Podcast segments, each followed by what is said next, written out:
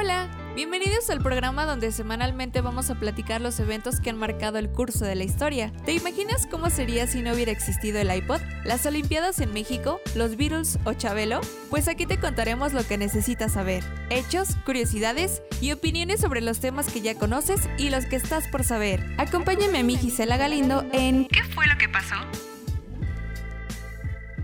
Hola amigos, ¿cómo están? Capítulo número 4 Bienvenidos a través de cualquier plataforma que nos estés escuchando. Hemos estado compartiendo los links, eh, sobre todo de iTunes y Spotify, así es de que está pendiente de nuestras redes de comunicación. Este es el programa ¿Qué fue lo que pasó? Producción de ARTV Broadcasting.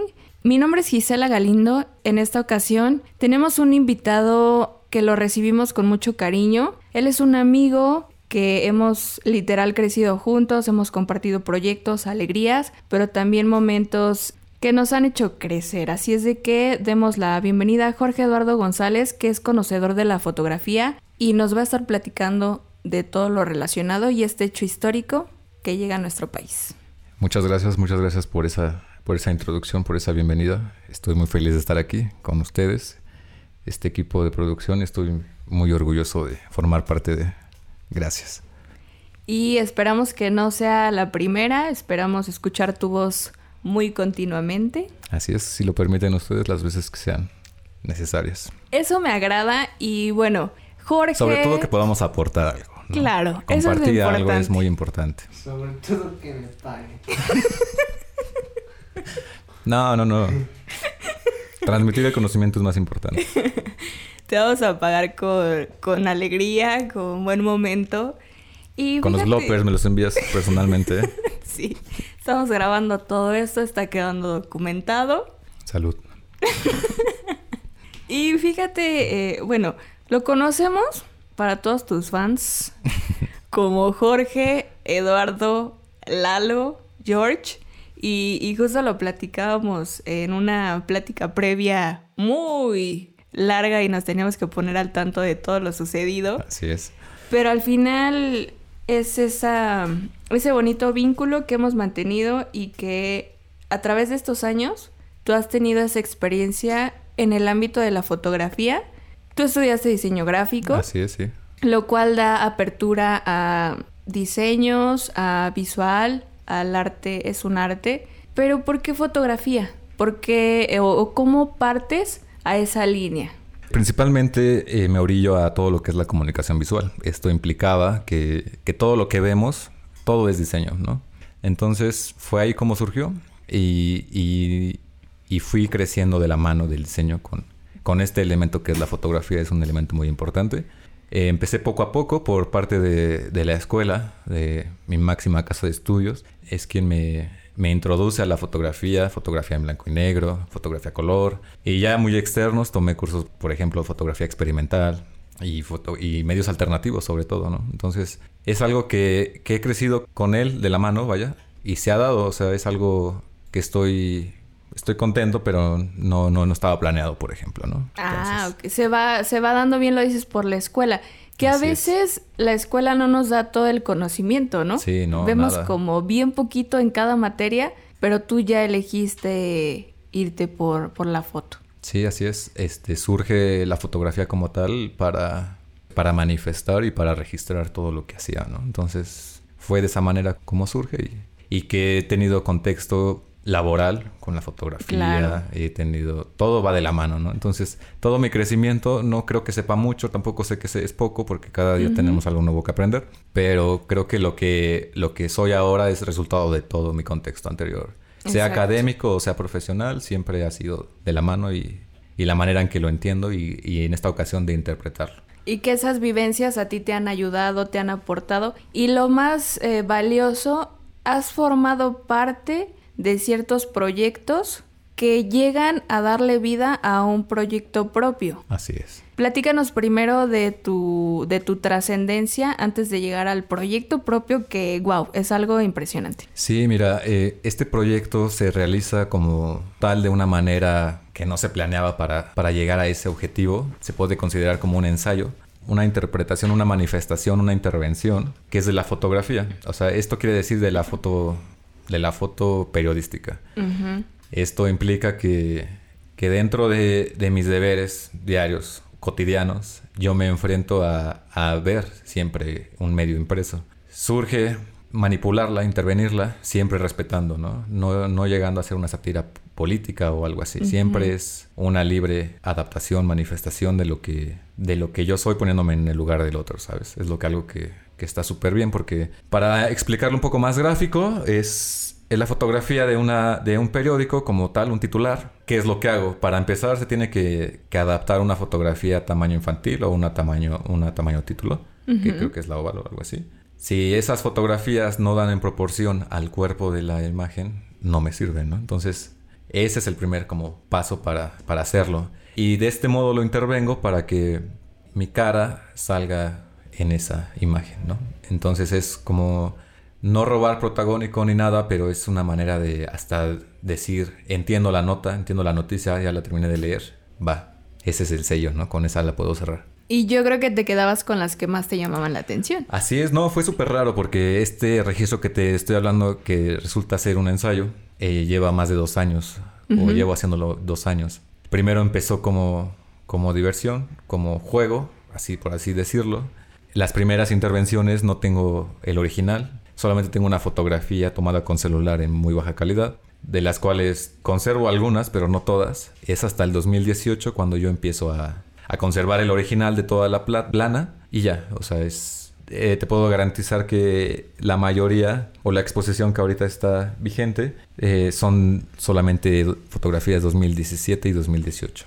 Y fíjate, algo bien interesante que nos seguimos en las redes sociales, en todas, si, si no me equivoco.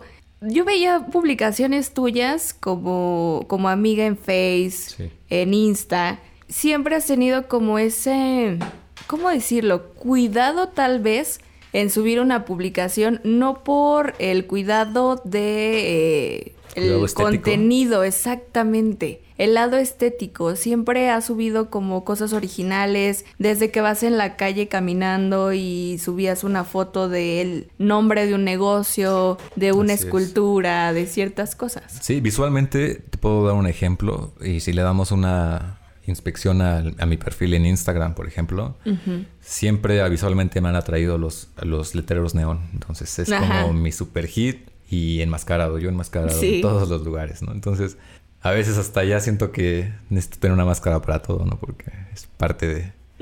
Entonces, esa es una forma que me llevó, o es el resultado de todo, todo lo que conlleva o lo que te platicaba. O sea, es como darle el toque a, a lo que haces nada más, ¿no? O sea, profesional o no, pero es tu manera, tu toque y está chido, está padre. Sí, porque eh, realmente eso dio apertura.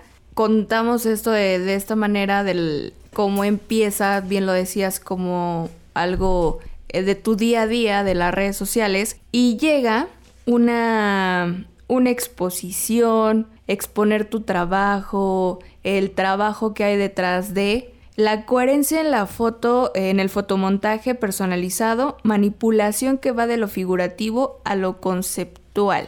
¿Cómo llegas a eso? Pues mira, empecemos con el título. Es algo súper claro. Es de lo figurativo a lo conceptual. ¿Qué quiere decir? Que empezó siendo eh, algo súper sin planear o sin llegar a un objetivo a lo que llega ahora, ¿no? Un concepto como tal, de estar expuesto en una sala y así es como, como llega. ¿Qué hay detrás de? Porque nosotros como los que llegamos solo vemos la exposición, ya está todo montado, ya está eh, abierta la sala. ¿Qué hay detrás de ese trabajo? Hay muy infinidad de cosas. Una de ellas, por ejemplo, es parte de quién está detrás en la curaduría, ¿sí? Eh, en esta ocasión estoy, soy muy afortunado, estoy muy feliz porque eh, correspondió o estuvo a cargo de, de Eladio Vera, un fotógrafo reconocido que admiro personalmente mucho y que aceptó ser parte de este proyecto y, hacerlo. Esto quiere decir que es algo, es un trabajo que va de la mano, que trabajamos juntos, en el cual decidimos cuáles piezas poner y él decide cómo y de qué manera, ¿sabes? O sea, la manera en, en, en plantear cómo, cuál será la primera que vas a ver al entrar, cuál va a ser la última.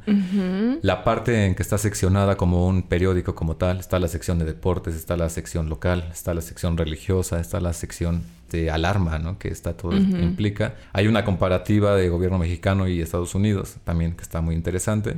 Y sobre todo hay originales, hay originales en la sala que se puede apreciar un poco más el trabajo que se realiza porque Tú lo que ves en la pared o lo que ves colgado es este es solamente la fotografía, pero detrás de esa fotografía está la plana, está la fecha, está todo ese tipo de detalles que, que implica, ¿no? Y es algo que surge de, de una motivación, fíjate que es algo que me propuso el, curador como tal para, para colgarlo, para hacerlo creyó en eso, ¿no? Yo no estaba, como te decía hace rato, no, no lo hice con ese fin. Y él me propuso, lo, lo acepté y es algo de... Es, es, es, un trabajo constante, no es algo que, que, se haya dado de hoy y mañana, ¿sabes? Es un trabajo que, pues, que hay que dedicarle y hay que esperar sobre todo tiempos por el lugar en el que está también. Claro. Es, hay que esperar que, que tengan disponibilidad y, y, todo, todo eso implica. Tiempo, esfuerzo. Claro. Fíjate que... Eh esta primera exposición, te lo he dicho y, lo diré, es una alegría porque desde ya hace varios años he estado siguiendo ese trabajo que bien lo decías, subes una publicación, subes fotos, subes eh, ese lado estético y cuando eh, nos enteramos que iba a ser la, la exposición a través de las redes sociales, invitación 27 de septiembre ya era, viernes, lo cual también se adaptaba bastante bien, ¿no? Entonces, un fin de semana, eh, el último ya de, Del mes. de septiembre, entonces era cerrar con broche de oro. ¿Qué sientes cuando se abre esta exposición? Ya están tus fotos instaladas, ¿no? Bien lo dices, desde pensar cuál er, era la, orientación o la guía. Pues muchas cosas. Fíjate que eh, a final, o sea, al final te puedo decir, ok, ¿no? O sea, ese es un trabajo que se realizó de mucho tiempo atrás, pero ya está. Y, sí. ¿Y qué sigue, no?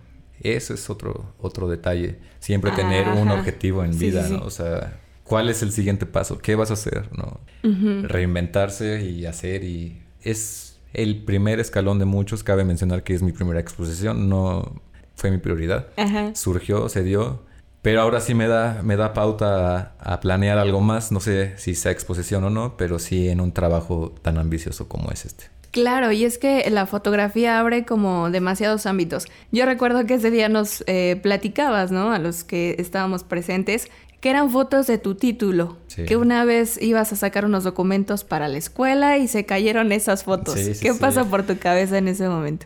Pues fue padre, o sea, es, es, es interesante porque el trasfondo de todo eso, y yo por cuestiones laborales tuve acceso al, al medio impreso, al periódico en este caso. Pero antes, cuando yo recién eh, se egresé de la universidad, esas fotografías me sobraron como tal de mi titulación.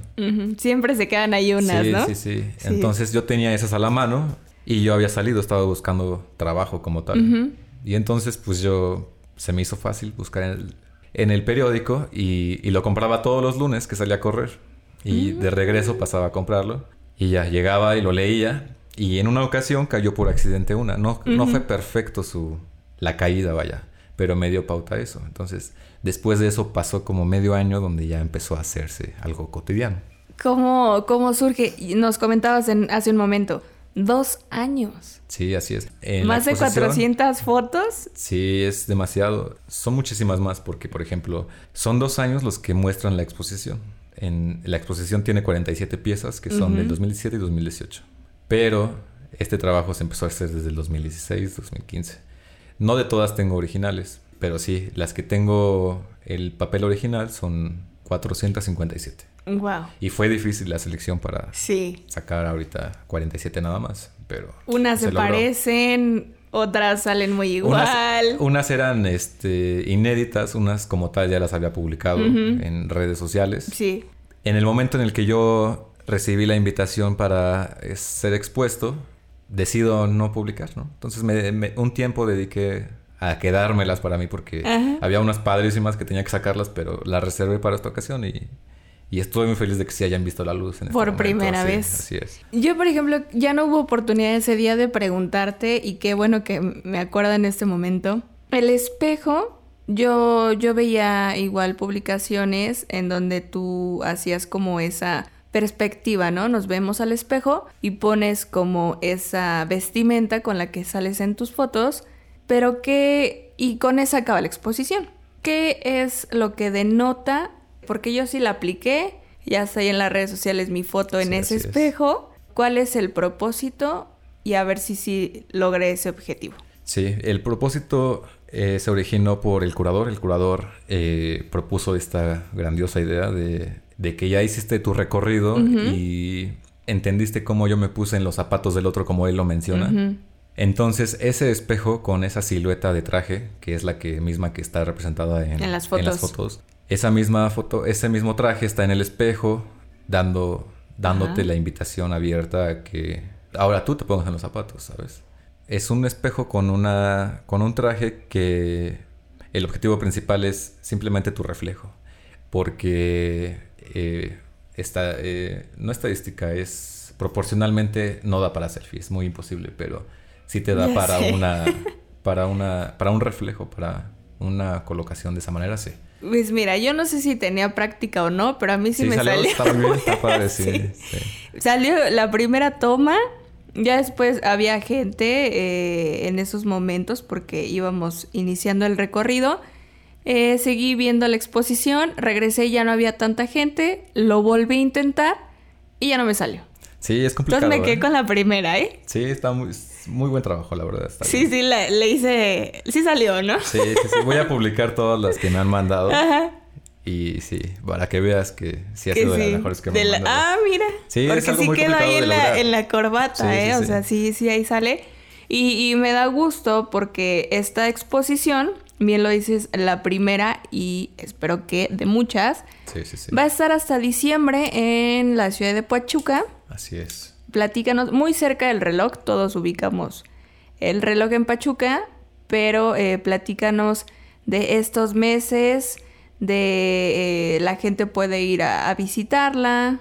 Así es, mira, fíjate que esta exposición está, está abierta de lunes a viernes solamente, de 10 a 7 de la noche, me parece. Entonces, Buen horario. Es un buen horario eh, para visitarla de estos, estos meses, este, este resto del año de 2019, para que puedan, para que puedan mandarnos ahí sus fotos y, y Sí. saber opiniones. Al final estamos, bueno, estoy expuesto y eso es lo que quiero saber que, que si lograron su selfie perfecta. Y, y, por ejemplo, como fotógrafo, siempre estamos atrás, y digo siempre porque yo igual medio hago el intento, pero no, no es que busquemos en ese trabajo una selfie. ¿Estás de acuerdo? O sea, ¿qué quiero decir? Que cuando nosotros sacamos una foto a través de una cámara, no es lo mismo que en nuestro celular, por ejemplo. Sí, claro. ¿Qué sientes al ver eh, eh, tu rostro en la exposición? Eh, siento algo muy gratificante. También ha sido algo muy desgastante. Es algo que ya he visto. Podría decirte que llega un momento en el que ya no me sorprende tanto como las primeras veces. Sí. Pero es bueno, es... Es otra perspectiva. Yo la verdad se la recomiendo muchísimo porque es algo que tú también lo puedes interpretar a tu manera. Sí, está libre de interpretación. Bastante, o sea, yo creo que esa, ese lado del fotomontaje lo haces muy bien. Lo dijiste al principio, respetando eh, la noticia, dándole lugar también a, a la publicación, pero lo haces bastante... Bueno, cabe mencionar que está hecha con puros diarios locales de la ciudad de Pachuca. Ah, mira, ese es otro dato bastante interesante. Invitándolos a todo, ahí está el horario, es gratuito. Sí, es entrada libre. La fundación se llama Arturo Herrera Cabañas. Está, está sobre la Prada del Tuzobús, centro histórico en Pachuca. Ahí está. Frente a la farmacia de Guadalajara pueden encontrar abierto de 10 a 7. Entonces ahí está, para que la ubiquen. Jorge Eduardo González en Coherencia en el fotomontaje personalizado, manipulación que va de lo figurativo a lo conceptual. Así es. Invitándolos a todos. Y vamos a seguir hablando de, eh, pues, esta onda de la fotografía, no solo de manera local, porque es un hecho histórico que cambia nuestras vidas, pero cómo llega la fotografía a nuestras vidas, que estamos hablando de cientos de años, Jorge. Sí, estamos hablando de 1840 y tantos, Más o o, sea, menos. es- ya es bastante. Es padre, es padre cómo, o es interesante cómo se, se desarrolla toda esta manifestación, ¿no? Por, por parte de, de la necesidad, ¿no? Porque al final fue una necesidad que los pintores del Renacimiento necesitaban, Sí. facilitar su trabajo, perfeccionar su, su técnica o para calcar, ¿no? Entonces es ahí cuando entra la intervención de esa cámara oscura para plasmar y, y registrar. Las imágenes que en esos momentos, obviamente yo creo que empieza, bien lo dices, como esa necesidad Sí. y de los recuerdos y que sobre todo hay que contextualizar que eran unas cajas grandes. Sí, de hecho. No cualquiera tiene el cuarto, acceso. como- Exactamente, todo empieza así eh, en una magnitud y que después empiezan a, a crear ciertas inquietudes de armar una cámara que ellos en esos momentos obviamente no sabían eh, que a lo que iban a llegar más bien Sí, no. empiezan a crear eh, estas cajas, empiezan a dar otros diseños, pero a quien más conocemos es a Daguerre. Sí, claro. Espero que lo haya pronunciado bien y si no, ahorita lo perfeccionamos. Daguerre. Porque es francés, ¿no? François. François. Entonces, eh, el famoso daguerrotipo que todos los, en la universidad los que tuvimos eh, el acceso o contacto con estas materias de fotografía, de cine, de artes, lo visual, nos hablaron de eso. Sí, sí, sí, así es. O sea, aunque no te acuerdes de qué estamos hablando, has escuchado la palabra, Tu referente, es el referente. claro. Entonces, él no lo inventa. O sea, también eh, él como que perfecciona la técnica. Por ahí hay unas historias que lo empieza otra persona. Que es pero francés también. el También. José, Pepe. Famosísimo Pepe francés. Pepe francés. Así es. Y entonces Da- eh, Daguerre le dice, ¿sabes qué? Todavía no empieces a, a difundirlo. Vamos a mejorarlo. El otro con la necesidad de pues que haya una lana, le dice, va. Fallece esta persona y Daguerre pues, se queda como con los créditos. Y su hijo de el que empieza este diseño, lo mismo, ¿no? Oye, Sí. aguántame que haya, que caiga el dinero y pues por la necesidad se espera. Daguerre hizo lo, lo que quiso, lo, lo patenta de alguna manera y él dice que nunca tuvo influencias de otra persona. Pero hasta la fecha seguimos hablando de eso. Sí, yo creo que, que sí tuvo una contribución. O sea, al final de cuentas es, es fue un trabajo en equipo y, está padre que se respete después de, que, de todo que lleve el nombre del daguerrotipo. Pero sí, o sea, hablando por ejemplo de Pepe, eh, el, el que tiene la, la primera fotografía con, con ocho horas de exposición, que después cuando, fue cuando entra el daguerrotipo con dos minutos, ¿no? Entonces, es, es interesante, no sé si, si recuerden la, la primera fotografía registrada, que es la vista desde el garage, la vista del garage, me parece, que prácticamente era una aleación de zinc, plomo y estaño, ya cuando llega el da- daguerrotipo es. Plata. Plata. sí, y los dos plata. El famosísimo cuarto oscuro que es. eh, en las universidades. Yo agradezco que me haya tocado el cuarto oscuro porque vives esa magia y cómo sale la imagen en ese famoso papel fotográfico que no le podía dar la luz, tan caro que era o a lo mejor ya ni existe, no tengo el dato, tú me corrobora. No, fíjate que yo te voy a comentar algo más interesante. Yo nunca he tenido la oportunidad de revelar. No me en serio, digas. nunca. Nunca lo he hecho. Es, es algo Eso sí es- mágico. Eso es raro, pero nunca lo he hecho. Tengo vagamente un recuerdo, pero lo platicaremos más tarde. Pero nunca lo he hecho como tal. Entonces, Yo creo que... nunca he tenido ese contexto, nunca he tenido ese contacto, no sé qué protocolo seguir. Sí, sí, sí. Y, y pues ya es, es Yo un creo dato que- curioso nada más. Fíjate, de la, de la universidad, yo creo que ha sido de las materias que más me quedo. Sí. Sí, o sea, la magia de poner los líquidos, la magia de... Yo recuerdo que, que era ir con mis papás, mi hermano al centro en Pachuca por el, Por el material. por el material y eran eh, lugares de fotografía muy antiguos, Sí, donde sí, vendían las cámaras eh, reflex, pero de años. Y ahí iba con mi papel, ¿no? Bien contenta y sacarlo y todo oscuro. Entonces, Yo creo que hay que investigar algún lugar que, que nos permita hacer esa magia para que Sí, sea que tu primera vez. Que te permita dar esa, esa experiencia sería muy, muy bueno. Sí, la verdad que sí Estoy tenías muy la interesado imagen. en, en los fotogramas, que es algo un poco parecido, pero, pero sí, está, estaría muy bueno tener una experiencia de esa.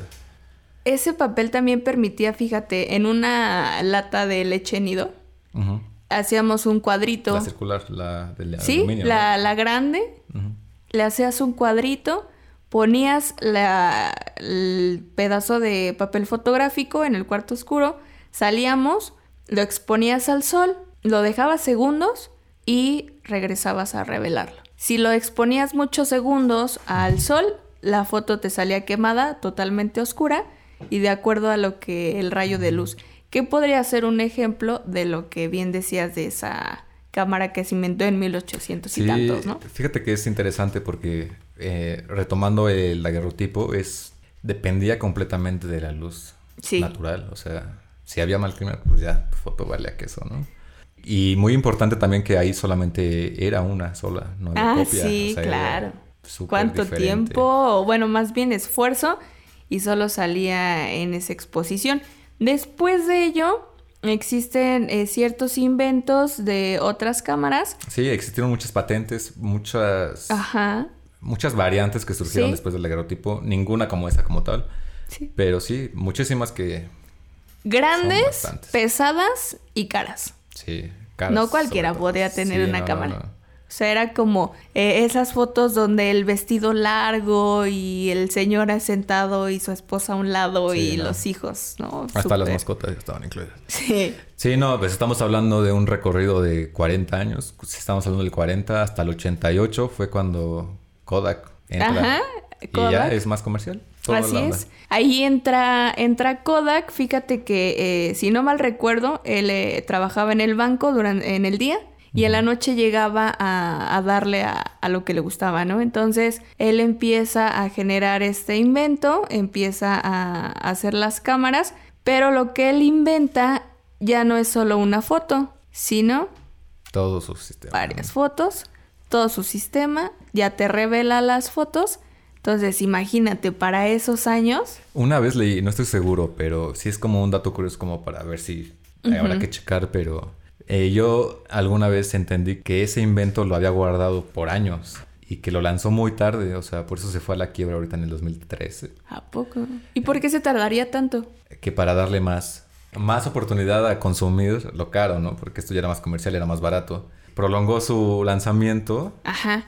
Pero fue su soga al cuello y valió. Sí, porque realmente Según sí. lo que una vez leí, tal vez pudo haber sido un TV Pudo Notas, haber ¿verdad? sido, pudo haber sido, pero de todas maneras sí estuvo en el mercado muchísimos años. Sí, claro. Muchísimos años. Yo me acuerdo que cuando era niña eh, teníamos rollos fotográficos del Co- de Kodak y los íbamos a revelar. Entonces, ya estábamos platicando de esta llegada de la fotografía en nuestras vidas, pero primero tenemos que platicar de cómo llega a México.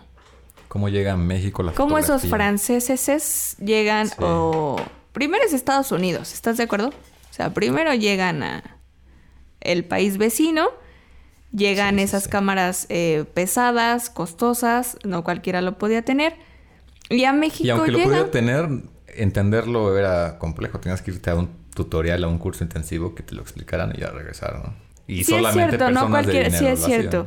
Porque había como estos fotógrafos que iban a las casas, tomaban la foto y que no se podían mover en cierto tiempo Sí, qué incómodo. y ya este le salía la foto familiar, Sí, ¿no? Fíjate que eso es muy interesante porque para empezar todo llega desde Veracruz, desde un estado muy cercano aquí al estado.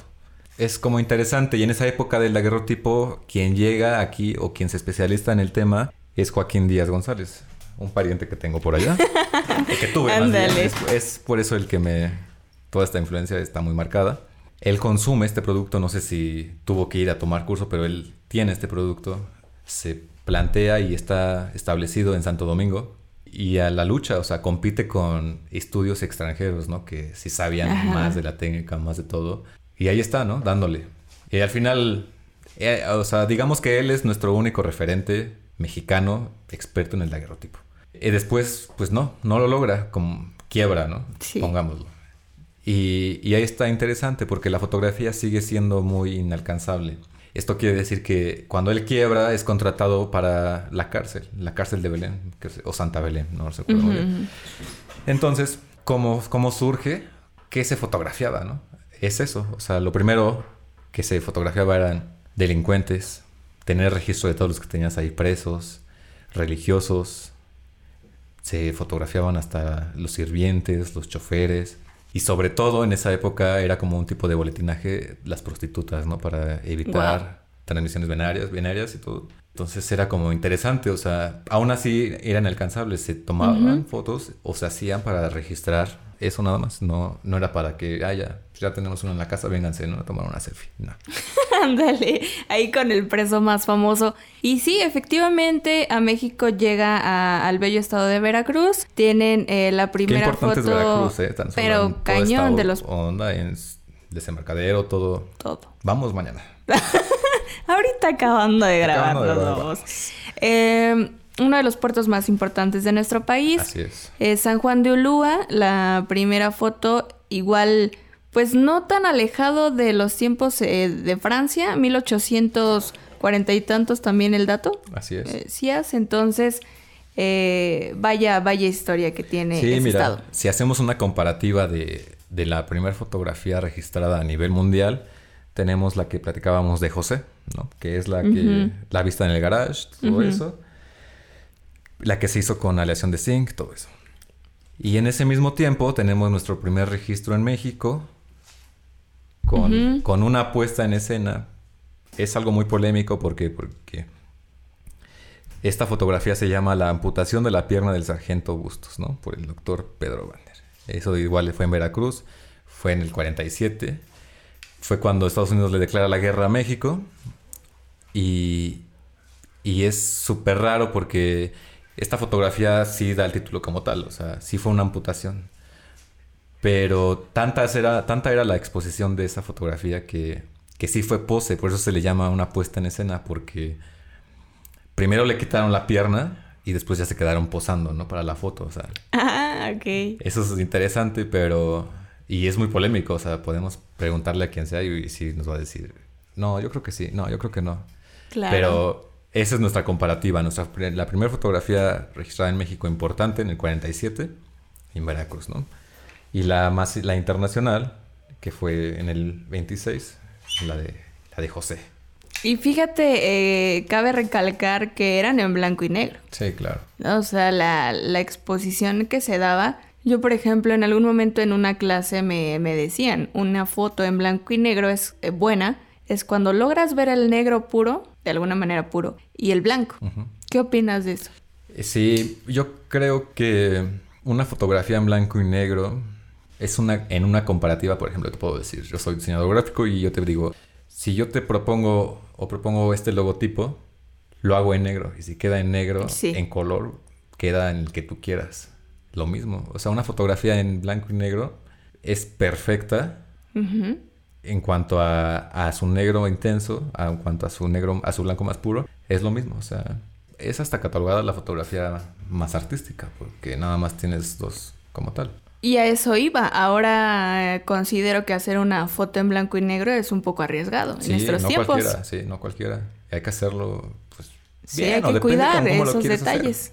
¿no? Sí, efectivamente, cómo esa historia va eh, cambiando todo ese giro, con todas estas invenciones y siempre van a querer como eh, copiar esas ideas, pero esa fotografía, ¿cómo llega a nuestra vida, no? Porque yo recuerdo que cuando ya éramos chiquitos, de alguna manera, ya las fotos era, eran a color, Sí, pero las cámaras todavía eran pues de rollo, ¿no? Por eso te decía de lo de Kodak. Todavía a mí me tocó ir con mi mamá a un Sí. Kodak y revelar las fotos. Que aquí en esta ciudad creo que sí había muchos referentes, ¿no? Sí. Había como tres, creo. Sí, sí, fácil, sí, sí había Bueno, pero a ti cómo llegó, o sea, ¿cuál fue tu, cómo llegó tu primer acercamiento a la, la fotografía. Fíjate o a la foto que o a la cámara? ¿Cómo fue es, es a lo que iba. Yo creo que a la cámara en primera instancia, pero a la de video era una Sony que tenía cartuchos. Mi mamá se, se compra una de ellas Ajá. me acuerdo el momento en que fuimos a, a comprarla, ¿no?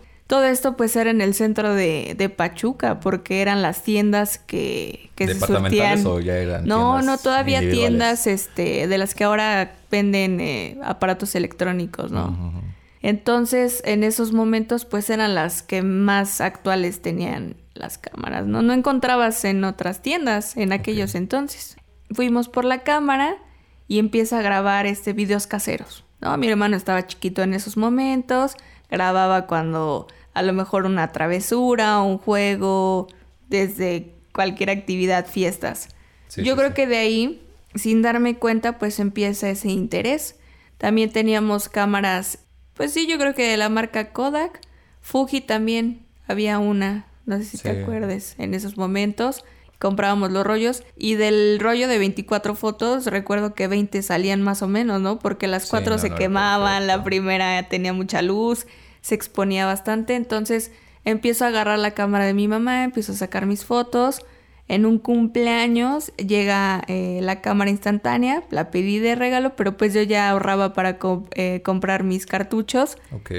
Entonces recuerdo que las primeras fotos pues eran de mi hermanito, de pasteles, de, de fiestas. Entonces Algo yo- cotidiano, digamos. Exactamente. ¿no? era algo tan No, no, para nada era artístico. cuidar el, el ángulo, Sí, no, cuidar, éramos ¿no? Sí, no éramos- totalmente. Pero era muy padre porque, repito, para mí la foto es como esa magia. O sea, yo creo que me quedo con, con parte de esa palabra porque puedes capturar un momento, ¿no?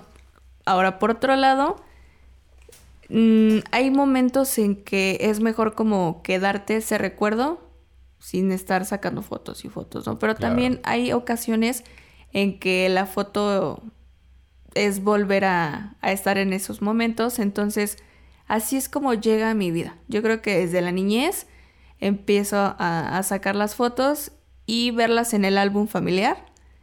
También es como, como esa satisfacción. ¿A ti cómo llega? Pues es súper raro porque no tengo un, un momento tan exacto, ¿no? O sea, yo te puedo decir, eh, viendo mi memoria, pues es el ultrasonido. No sé si pueda considerarse la primera fotografía tuya, ¿no? Ajá. Entonces ese es mi primer referente y, y es algo con el que naces día o con el que vives al día al día y vas creciendo porque... ¿Por qué? Porque tienes ese registro, sabes que existió, no sabes quién tomó esa foto exactamente, pero sabes que estaba ahí, ¿no?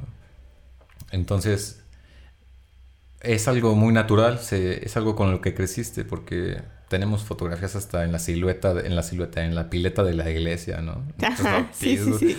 Y Sí, muchísimas, claro. o sea, dices, ¿y cómo? ¿Quién me pidió permiso, no? ¿Cómo sabían que... Que quería ser Ajá. fotografiado. ¿Por qué hacen eso? O sea... O en latina, como... Ah, o sea, no manches. O sea, es algo que... Las caritas, ¿no? Ajá. ¿Quién me preguntó? O sea, pero inconsciente. O sea, no preguntabas ni te ponías al tiro por la misma condición. Eres muy chavo. Pero surge, o sea, surge. Y, y en mí sale de una forma para registrar lo cotidiano. O sea, yo sabía que si era un momento importante iba a haber foto, ¿no? Y así pasó el tiempo. O sea, te puedo garantizar que de mis primeros 13 cumpleaños tengo fotografías de todos los cumpleaños, ¿no? Del pastel de las 13 veces. No que desde la primaria, todos los grados, así sea grupal, Con tu diploma. individual. Sí, en los anuarios, ahí está La tu retrato, ¿no? sí. O sea, surge así. De esa manera es el acercamiento a la, a la, a la fotografía que, que, que, que quiero dejar claro que es de una manera para tomar un registro. Nunca tuve un acercamiento para saber su técnica o su mecánica o cómo funcionaba, ¿no? Eh, Claro. te puedo decir que, que llegó la graduación de la primaria y, y sí, me llevé una cámara de rollo. Mm, Recuerdo que me llevé hasta un rollo de 36 fotos. Y yo quería registrar ese viaje que estaba pactado que iba a ser lo increíble, ¿no? Y que Sí. así son esos viajes porque no sé quién estableció que en esta ciudad los viajes a Six Flags en sexto de primaria es lo mejor que te puede pasar, ¿no? Totalmente de acuerdo. Que en ese entonces, bueno, ese es otro tema. Este y ya, entonces yo con Ahora esa nos dices, en ese con esa idea, con esa idea yo me llevé la cámara y me preparé con un rollo de 36. Pero yo no sabía, o sea, yo no sabía cómo cómo funcionaba, ¿no? Prácticamente. Ok. Ahora, ¿Te robaste la cámara o la pediste incógnita o sí te la prestaron a esa edad? No, me la prestaron, pues estaba en Sin mi casa. problema, o sea, hasta me acompañaron a comprar el rollo y Ah, todo, va. porque me acuerdo que era cerca del centro Ajá. y toda esa onda. Y lo que sí recuerdo era que de 36 creo era lo máximo y, Sí. y era súper cool. tener 24 y 36, era sí. padre, ¿no? Dije, sí, quiero todo, quiero documentar todo. Cómprame dos. Ajá, no uno, dije no uno, porque la revelada va a estar ahí el precio, ¿no? Y vas a hacer como, ok. Sí, claro. Y ya entonces fue así. Me llevé esta cámara a este viaje y empecé a registrar. Pero yo quería que todo fuera perfecto, ¿no? Y yo muy inconsciente, cada que tomaba una foto, abría la tapa para ver si, si se había plasmado el negativo, ¿no? y así, y, y... O sea, de Ya ese está la viaje respuesta. fue... Tengo como dos, ¿no? Y eso no fue lo peor de todo.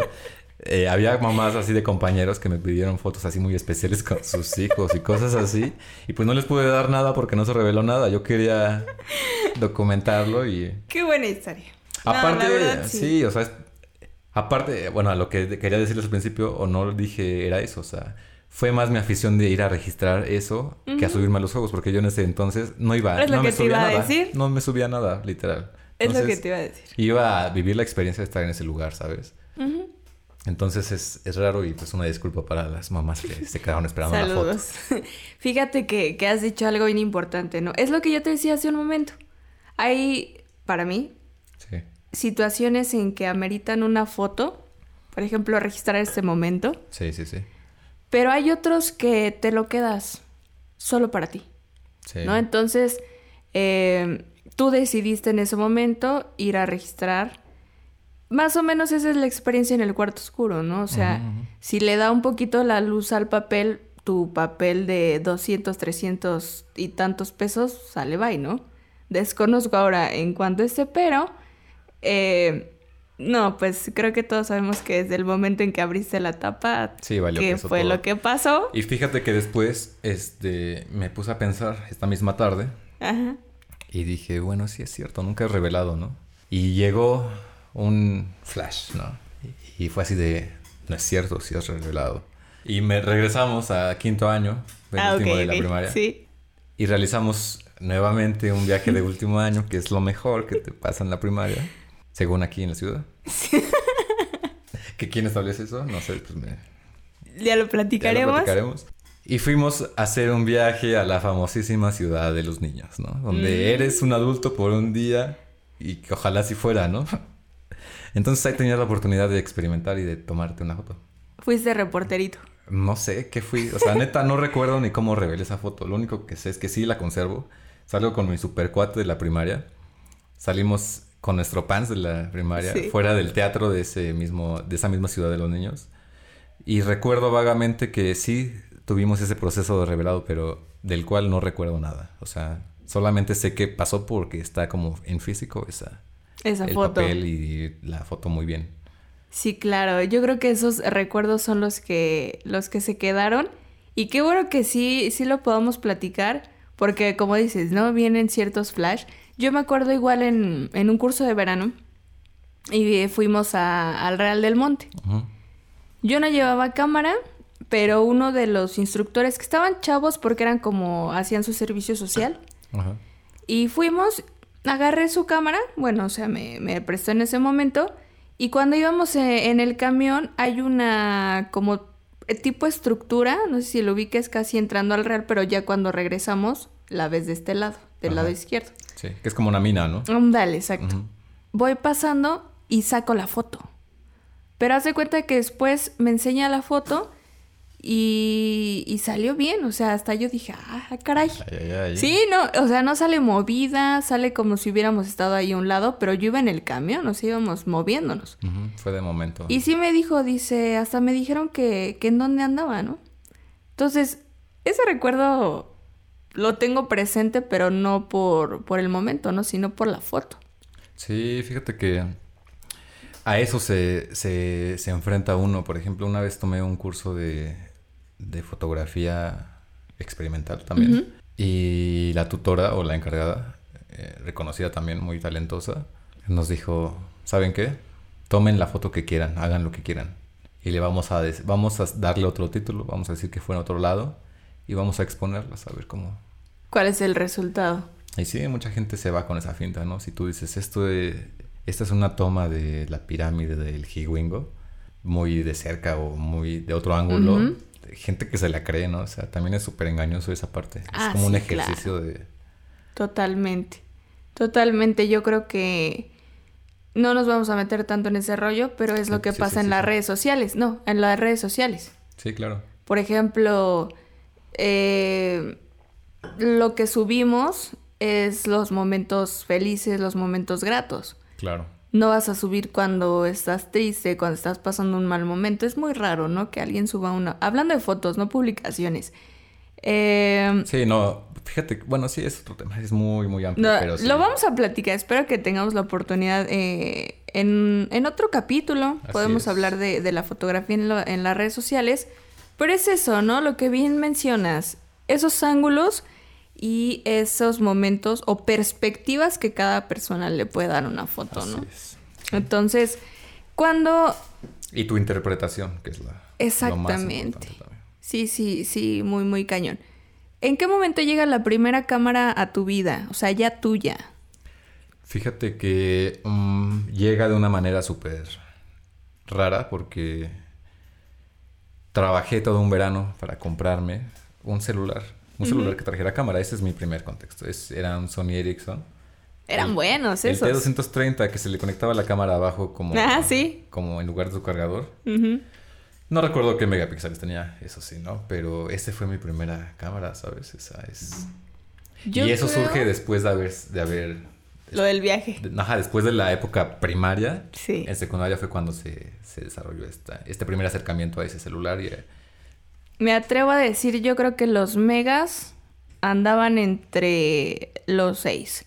Porque tengo la referencia en los iPhone como en un 2010, 2011, eran de 8 megas más o menos. Entonces, los Sony siempre han sido buenos en cámaras. Yo igual mis primeros celulares eran con cámaras. Sony Ericsson. Los Sony Ericsson yo creo que han de haber andado en unos 6, ¿eh? Sí, sí, sí. Yo creo que un poco menos, pero sí. Hasta menos, sí. Sí, sí, sí, es algo... Pero ahí es diferente porque, por ejemplo, ya estamos en otra época, ¿no? Ya pasó la primaria, estamos en la secu. Tenemos este primer acercamiento a una cámara o a un celular con cámara. Pero ¿qué pasa? ¿Qué fotografías ves en ese tiempo, no? ¿Qué Claro. compartes? O sea, yo me pongo a pensar ajá. y digo, no, no tengo algo. O sea, sí recuerdo una fotografía que me tomé con mis cuates, nada más. Ujú. Pero ahí en fuera, visualmente, solamente recuerdo imágenes con tonalidades rosas y negros super Ujú. emos que te compartías por infrarrojo, que te sí. compartías por Bluetooth. Bueno, Bluetooth no creo en esa época. Pero sí, o sea, lo equivalente a los piolines de ahora era lo que se compartía. No, les daba, no se les daba tanto peso a lo visual. Claro. Era mejor traer eh, archivos MP3, la última canción de Love, de Sí. todo ese tipo de cosas que, que una foto, ¿no? O un recuerdo, una selfie. Y que tu celular no tenía la capacidad para guardar eh, cientos o, o miles de fotos Exacto, actualmente, sí. ¿no? Eran tus 10 canciones en MP3 y era lo que Ajá. traíamos. Y tus imágenes de, de emos, de esas que sí. hoy no me voy a levantar. O cosas Sí, no sé, de panda o no sé, algo así. Uh, tienes mucha razón. Yo la primera cámara, como hace ratito lo, platicaba, yo creo que fue de las instantáneas, que recuerdo ahorita dónde, dónde puede estar. No sé si sirva, no sé si le, le meto ahorita un cartucho, pero seamos honestos. eh, el cartucho con 10 fotos nada más cuesta uh, como 100 pesos, yo creo que todavía, ¿no? En esos momentos yo creo eran 100, 150, que de esas 10 fotos a lo mejor te sirven como para un adorno, para ponerlos en el cuarto y eso. Sí, que claro. el logo de Insta está basado en unas cámaras instantáneas, ¿no? El logo, el primer tito logo, ¿no? El Sí. café con colores. No, yo recuerdo que tan solo Instagram era solamente para la familia de Apple, ¿no? O sea, llegó a Android. Sí, después, claro. No fue... Y sí, estamos hablando que era de los iPods, era de... Fíjate, ese dato yo no lo tengo tan presente. No tengo tan presente que era solo para la manzanita. De hecho, no me acuerdo tal cual. Necesito hacer memoria de, de cómo llega Insta o cómo empiezo a utilizar Insta. Pero yo creo que ya mi vida llega un poquito más tarde, ¿eh? Porque yo en la uni no tenía Insta. Mi, ya, ya mi primera foto ya fue de mis últimos cuatris. Ok. Entonces, eh, no había historias, por ejemplo, y eso, pero es, es buen dato el que mencionas, el que solo era como para, para Apple. Pero fíjate que, em, de acuerdo a estos intereses también, ¿no? A mí, por ejemplo, me gusta tomar más paisajes o alguna emoción en las personas. ¿A ti qué te gusta capturar? Mm, a mí me gusta capturar el lugar como tal, más, no sé si te voy a, te voy a recordar una época que tuve. Era como 2014 aproximadamente y mi enfrentamiento a la cámara o a la fotografía se marcó más cuando yo tuve una estancia marcada en ese año en Guanajuato y fue mi manera de registrar todos los lugares y con eso me quedé. Y lo que más me gusta es retratar o fotografiar. El lugar. El lugar como tal. Recintos, ya sea teatros, casas. ¿Cómo va cambiando, no? En la historia de la fotografía, ya no solo eh, en el mundo, en México, sino en un contexto, como lo decías, familiar, con amigos. ¿Cómo cambia una foto? Nuestro estilo de vida. Pues muchísimo, porque antes una foto era para tenerla en tu álbum familiar, era algo muy Sí. personal, ¿no? Ándale. Por ejemplo, hoy vas a la casa de una de tus tías y no a cualquiera le enseñas su álbum y ves, ves fotografías impresionantes que son de otra época, es algo cotidiano, pero se ven muy bien. Y ahora lo que hacemos pues, están publicadas en Facebook, ¿no? Entonces ya, Todo. ya están en línea, están pueden acceder cualquier persona alrededor del mundo, pero ya no son privadas, o sea, ya es algo muy público. Creo que de esa manera ha cambiado muy drástico. Así es, ya, eh, por ejemplo, ya todos los momentos, desde la foto que suben el desayuno, Sí. desde la foto que suben todos los momentos, ¿no? Yo creo que sí se ha perdido esa parte de cuidar lo estético, de cuidar como ciertos momentos. Lo respeto de alguna manera, Ok. pero para mí sí como que la fotografía e-, es, es ese arte, ¿no? Es esa compartir ciertos momentos, pero ahí de repente ya se perdió como esa privacidad. Hoy estaba viendo, estaba en YouTube y estaba la transmisión en vivo de, del funeral de, bueno, no funeral, creo que era homenaje de José ah, José, sí. ¿Acá en México? aquí en México. Y veo que eh, había muchísima gente, o sea, podía entrar cualquiera. Pero toda la gente entraba a tomar foto, a registrar un videito, ¿no? De tres De segundos que pasas. Ajá. Y o foto del ataúd y toda esa cosa. Entonces, o sea, sí, o sea, es tu ídolo y lo que tú quieras, pero pues, tienes la oportunidad de estar ahí, o sea, relájate, ¿no? O sea, vive el momento. Vive el momento.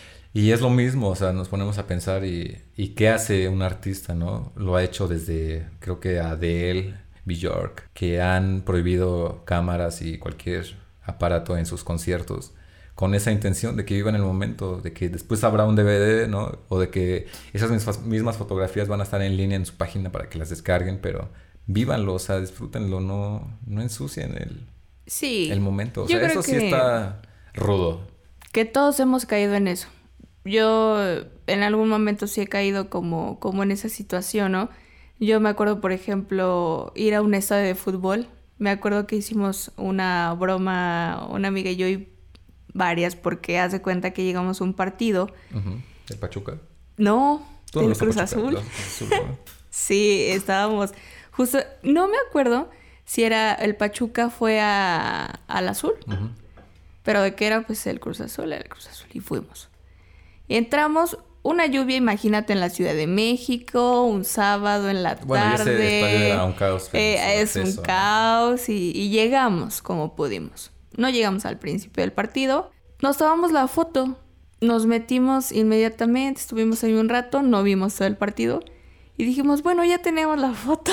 Sí. Y, y era, era nuestra risa, ¿no? Que sí la publicamos, obviamente, pero como ese muchos ejemplos, ¿no? Entonces, eh, mira, ni disfrutamos el partido, la lluvia, eh, pero subes, es lo que, lo que decíamos hace rato, subes la sonrisa, subes el Ujú, estadio sí, y, claro. ah, no manches, ¿no? Está ahí en el estadio, hasta la ubicación pones, ¿no? Sí, sí, sí. Pues mejor nada más pon la ubicación y ya para que... O sea, lo único que quieres saber es que, que ¿Dónde estás ahí y estás? O sea, Pero no ¿qué, qué implica, no? Todo ese cambio social, todo. Ahora, si Es te que vas a otro todo. extremo. ¿Cuál? por ejemplo, eh, en una escuela, un adolescente que no tiene la madurez que lo platicábamos también, en secundaria no sabes qué fotos tomar o seleccionar, y puedes meterte en una bronca bien cañón. Sí. a esa edad. Entonces, eh, sí es como cuidar. Hasta más chicos que cuentan con un iPad, por ejemplo, Sí. que ya cuenta con cámara, dices, ok.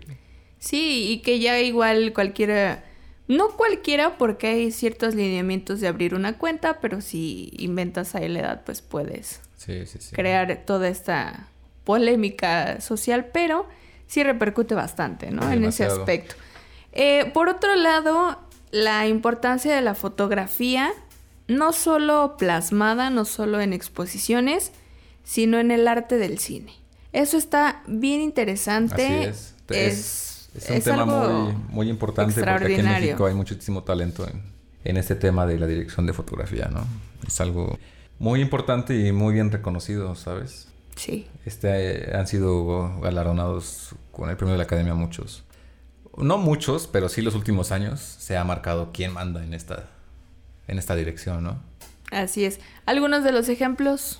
Bueno, antes de mencionar ejemplos, creo que pues, es importante resaltar que un director de fotografía pues, no la tiene fácil, es una gran responsabilidad.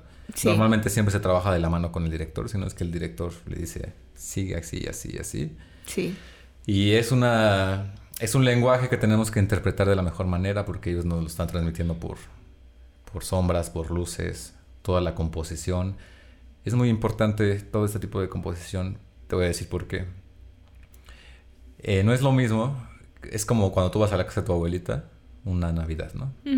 Y tiene el clásico nacimiento. Sí. ¿no? Entonces, tú ves que sus figuras, el, el borreguito está más grande que la vaca, ¿no? Dices, "Ay, este nacimiento está súper irregular, ¿no?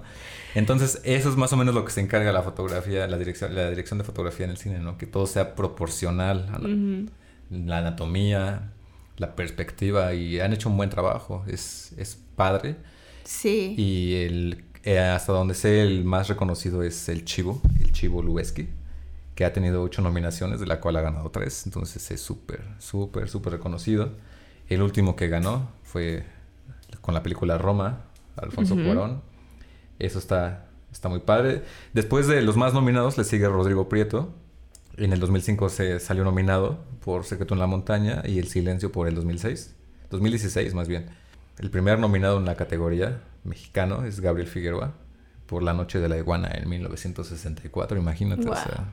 Sí. Sí, de ahí, de ahí se desglosan muchas películas. O sea, ganadores en el 2018 Roma, 2015 El Renecido, 2014 Birman, 2013 Gravedad y El laberinto del fauno en el 2006, ¿no? Entonces, En lo personal, ¿cuál es tu película de esas mencionadas? Favorita. eh, Birdman yo creo. Sí, te agrada. Sí, es... Me gusta el el- la fotografía, cómo va junto con la dirección en general en una toma, ¿no? Entonces... Y es algo muy padre porque al final de cuentas es un o sea, involucra todo. O sea, el mensaje de la película es súper padre porque todos como seres humanos nos hemos sentido así como este cuate, ¿no? En la Sí, vida sí, real, sí. o sea, todos somos vulnerables, o sea... Totalmente. Y, y cómo es ese acompañamiento eh, el director con el director de fotografía. O sea, debes de estar comunicado.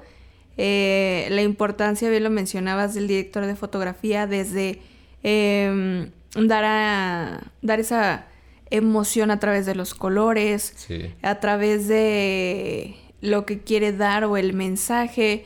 Por ejemplo, mencionabas El Renacido, ¿no? Una película eh, donde salen muchos paisajes fríos. Y mucho, esta película hasta donde tengo entendido ha sido de las más con luz natural que se ha logrado, ¿sabes? Porque todo lo demás es artificial, todo se produce. Pero aquí sí por cuestiones naturales, así se desarrolló con la luz natural. Y esa película ha tenido muchos comentarios, ya que, por ejemplo, en la temporada en que ellos grababan, pues no había, por ejemplo, tanta nieve, ¿no? Entonces tenían que cambiarse de locaciones, tenían que viajar. Sí, no era como que, ah, aquí en cinco minutos, ¿no? Hacemos la próxima escena. Entonces, ¿cómo buscar esas tonalidades? La luz, yo creo que regresamos a, a nuestras bases, ¿no? Es lo más importante en una foto y la mejor amiga o enemiga en como sí, lo veas. cabe mencionar que así como es muy difícil dibujar nieve o plasmarla, imagínate dirigirla, ¿no?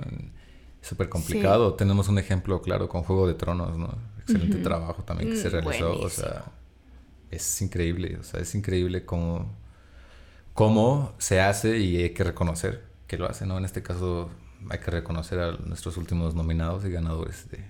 Que este año yo creo que se la va a llevar Joker, pero no sé. Yo creo que eh, Joker es una de las películas, aparte de las más esperadas del año, con la de mayor expectativas en lo personal. Sí, sí, sí. Y lo logra. Sí. Logra... Más eh, que It, en muchos capítulo sentidos. 2. Sí. Sí. Para mí, de las películas más esperadas este año y que agradezco haber visto, Once Upon a Time in Hollywood, It, segundo capítulo, y Joker. Sí. Ojalá Joker se lo gane, la verdad es muy buen trabajo. Los colores, eh, la perspectiva que te da, la escenografía, una película de villano que no se mete tanto a la saga de DC. Sí, sí, sí. Nada que ver con La Mujer Maravilla, Aquaman. No, nada. Con las anteriores, ¿no? Que también algunas han sido igual Sí, buenas. Podemos decir que artísticamente está mejor lograda. La otra más es acción. Aquí no hay Ah, acción. exacto, ¿no? es como algo más vivencial, como... Y, y yo coincido contigo. Va a estar nominada y seguro se lleva el Oscar, ¿no? En fotografía. Yo creo que hasta se la va a llevar de actor. No sé. No Sí. sé con quién vaya a competir. Realmente hay que esperar. Hay que terminar de ver todas las probables nominadas. Y veamos y platiquemos después de esto. Así es. Entonces, Nuestras predicciones del Oscar 2020. tenemos que hacer Sí, sí, sí. en su momento un, un análisis de los Oscar. Muy bien. Y pues ya, ¿cómo, ¿cómo esta historia de la fotografía cambia nuestro estilo? Porque todavía se sigue eh, transformando, ¿no? Todavía estos inventos de la tecnología. Viene ahorita a mi mente el nuevo iPhone, Sí, el sí, sí. 11.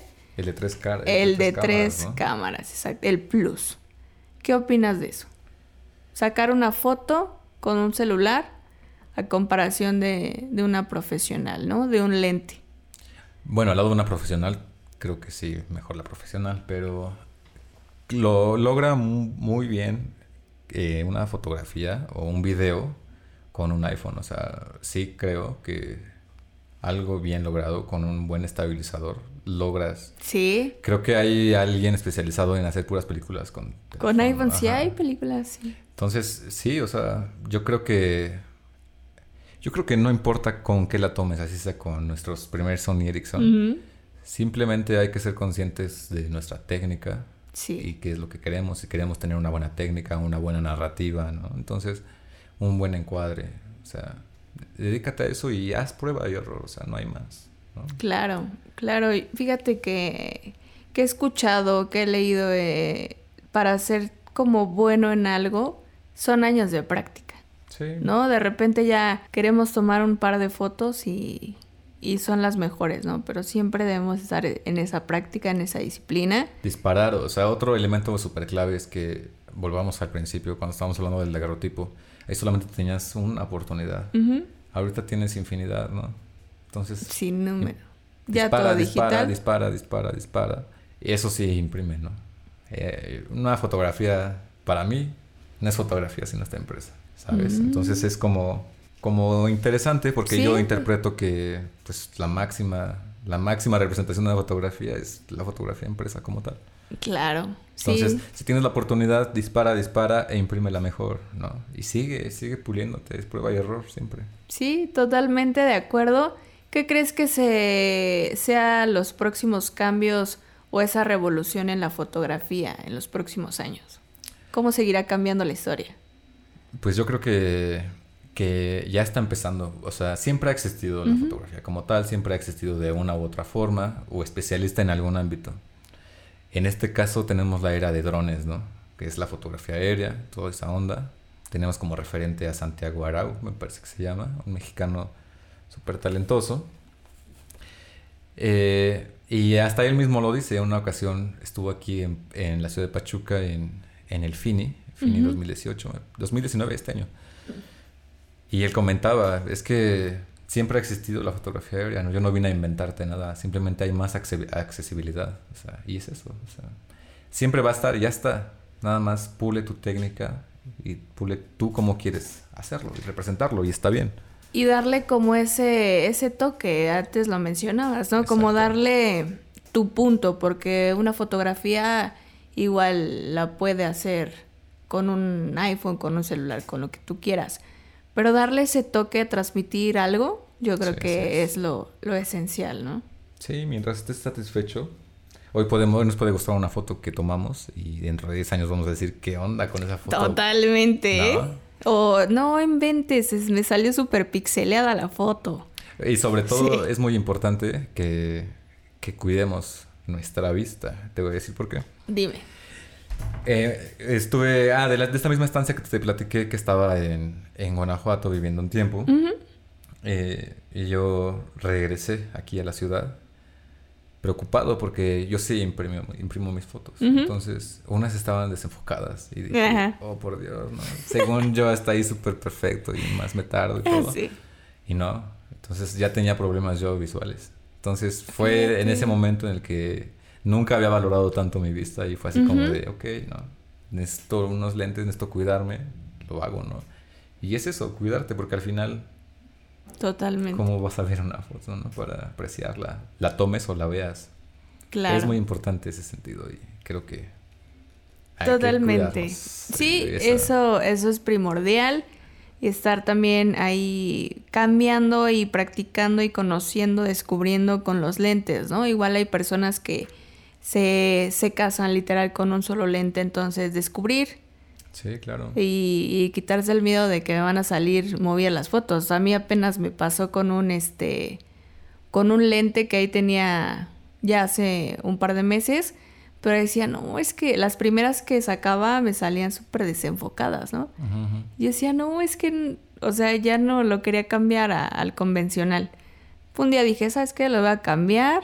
Era un evento, dije, pues me tienen que salir medio, medio para que eh, salga el evento. Y sí, quedaron, según yo más o menos, sí les falta ahí como que perfeccionar ahí el punto, que pero, ya saqué unas, ¿no? Entonces, eh, eso es lo importante, que, ¿Sabes que a ti te gusta. Que también es importante que rescatar. Eh, hubo una época en la que aquí llegó a México muchísimo fotógrafo viajero, mucho extranjero, ¿no? Entonces, sabemos que en esa época no todos tenían el equipo, no todos tenían la posibilidad. Ellos venían patrocinados por su gobierno o por otros científicos que venían y venían a explorar, ¿no? Sí. O sea, es eso, tener la apertura Claro.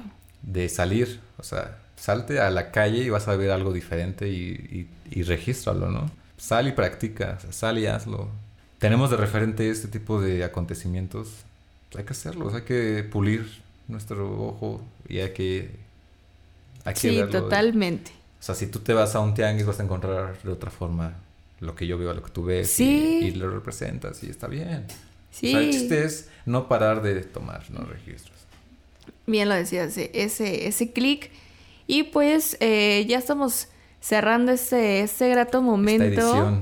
esta historia de la fotografía, no solo en nuestro país, sino en todo el mundo.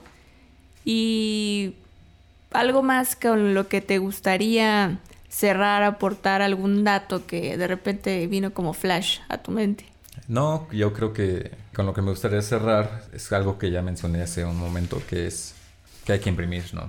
Así hayas tomado 100, imprímete una, conserva una. ¿Y de qué sirve tener 100 archivos en tu computadora si nadie los va a ver, ¿no? O sea, estás fotografiando. Que te llene de orgullo, que te vayan a visitar y sacarlas y enseñarlas, ¿sabes? Ya sea publicarlas también, o sea...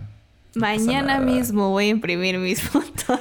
Aparte, ya ahorita con esta, en esta época, pues cuestan hasta un peso cada una, Sí. ¿no? Entonces, Sí, totalmente. Las cámaras igual se van transformando y capturar también los momentos que actualmente estamos viviendo. sí, es importante la cotidianidad. Que es, es, es raro porque así como podemos decir, ok, tengo 500 archivos, ¿no? Ajá. Y pierdes tu disco duro o pierdes tu... Y perdiste todo, o sea... A mí me pasó una vez, perdí todos mis archivos de mi estancia en Guanajuato, de hecho. No Lo único que tengo son mis impresos, no tengo otros. Entonces es eso, es una con otra, o sea, mantén un Sí, sí, sí. equilibrio y, y mantén ahí como bien fue en el... Cuando estaba Maximiliano y Carlota, en esta época, aquí es eso, es, hay que constatar la existencia, hay que constatar que sí éramos amigos, ¿no? En 100 años, ¿quién nos va a creer que éramos amigos, no? Ándale, que ahí se queden. Que En- también. Y Facebook, Facebook ya va a ser como Metro Flojo, o sea... El nadie high lo va a ver, o sea... Sí, ya, ya va a existir otras cosas. Eh, yo quisiera cerrar también con nuestras fotos que sacamos eh, en su momento en la prepa, en los cumpleaños Sí. Y cómo ese, ese transcurrir de los años, ¿no? Cómo una foto te dice o, o te hace recordar Que eras cómo feliz y no te eras, habías dado cuenta. que eras flaco o delgada.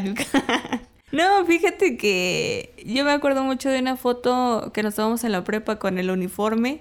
Llevábamos un suéter. Ujú. ¿Y con qué la sacamos en ese momento? ¿Te acuerdas? ¿Qué fue con celular? Ah, yo recuerdo muy, tengo muy marcada, que muy marcada esa época, que teníamos una cámara igual, Sony Ericsson, Sony Ericsson, Sony. Ah, La tuya era rosa, ¿Digital? digital. Ya te- era las que ya tenía la pantalla y podías ver previamente. la Ajá. Tengo una foto donde yo te estoy tomando esa foto y tenías la No foto donde me tomabas esa foto.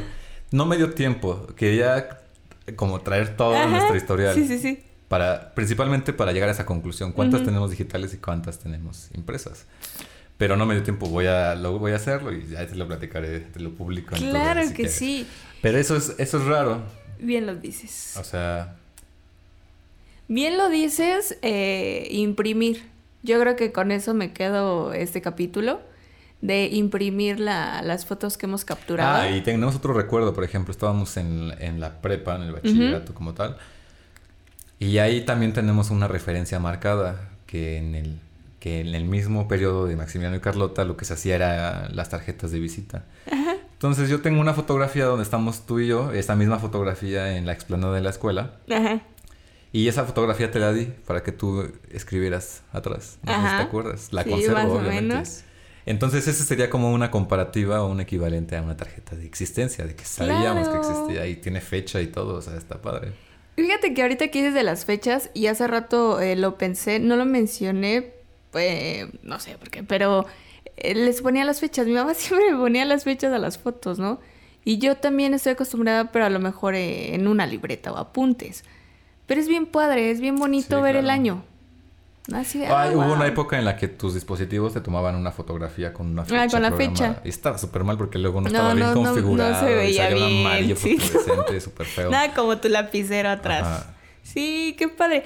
Necesitamos ver estas, esas fotos. Sí, así es. Yo eh, tengo... Te puedo garantizar que son 100 mínimo. No inventes. Y las tienes. Sí, Entonces, y- wow. Y, o sea, pero ahí no hay nada de estética, de, No, de no, composición. no. Ahí Ni sí realmente cuidamos fue- el selfie, o sea, no cuidamos nada de eso. No era Tenemos como fotos el ángulo. en puras fiestas. Bueno, no fiestas, sino en convivios. Reuniones. En reuniones, trabajos en equipo. O sea, no, o sea, es increíble. Lo bueno que íbamos en el mismo salón. Así es. Pero bueno, así es como hay que cerrar este tema tan digno. Yo creo que, que cerraremos con eso. Efectivamente, co- con, esos recuerdos Ah, registrados. no, ya sé cómo vamos a cerrar. ¿Cómo A vamos? ver, te voy a invitar a que describas tu primera fotografía en tu carret y la última. ¿En el celular? En el celular, en el celular.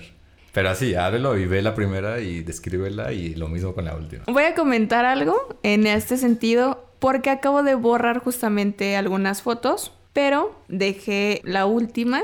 Eh, fue... Bueno, pero foto, no un meme o algo así. No. Foto, foto que hayas tomado. La tengo en estos momentos. Ok, ¿qué es? Estoy en la playa, ah, produciendo un poquito la foto de casi casi la de no me doy cuenta, la, la típica de, de esta foto. Me agrada, me agradan los colores, ¿no? ¿Qué es el Caribe? ¿Dónde estás? Es Cancún, Sí, se ve. sí. Bueno, la tonalidad. La tonalidad del mar. Veracruz, ¿no? Sí, Sí, es no. importante, pero no tanto como mencionábamos. Esa foto y la última me da muchísimo gusto porque es este momento. Ah, Estamos los dos. ¿Qué, qué, qué? Estamos hablando. Porque era el inicio y yo estaba así de, oh, oh, sí. Estamos aquí. A ver, quiero verla. Es un registro que, que se va a quedar. Así cerraría. ¿El tuyo? Sí, me la mandas, ¿eh? ¿Cuál es? Claro. Mi primer fotografía que tengo en el carrete. Es como manda los primeros emojis que tienes, ¿no? ¿Cuáles Ajá. usas más? Mi primer ¿Cuál fotografía es una selfie. Es una selfie en el Museo Regional Potosino con mi máscara, pero está contra luz, entonces es interesante porque nada más se ve la silueta del diablillo. Totalmente. Y me gustó mucho según la voy a fondo, publicar, ¿no? ¿no? sé cuándo, pero ajá, el fondo es El una fondo. iglesia, se supone que era una iglesia y todo eso. Y la última, Y la última, un screenshot de nuestra conversación para ver el tema, pero o sea, no dijimos qué foto, ¿verdad? sí, una Ah, de la feria. Ah, de la máscara que te dije que me había comprado. Soy yo en el estacionamiento de la feria de la ciudad de Pachuca. Portando Oye, sí da miedo, ¿eh? Una máscara que me compré. Lo bueno que no llegaste así hace rato al Sí, estudio. no, no, no, no. Esa es mi última. ¿Cuántos años hay de diferencia entre las fotos? Mm, 26 de febrero de este año. Y esta es de Meses. domingo. Sí, estamos hablando de mm, ocho meses de diferencia. De la foto de mi carrete a la última, y eso que borré fotos, son cinco años. Es un buen. Cinco años. Es que tú tienes todo, supongo. Y esta foto, estas fotos, con razón ya me dice que mi memoria casi ya está llena. Ahora comprendo por qué. Sí, no, yo, yo siempre quiero respaldarlo. O sea, siempre respaldo. Muy seguido. Yo una vez al mes porque no se sabe, ¿no? Yo creo que esta foto la he de tener en cuatro carpetas diferentes. Y, y aquí gusta, la sí, tengo así. Estamos cerrando con que el día de la foto es el 19 de agosto. Así es. Tan trascendente ha sido la fotografía a nivel mundial que tiene su día. Y que déjame decirte que este año sí supe que era el día de la fotografía y no sé por qué no publiqué ninguna ese día.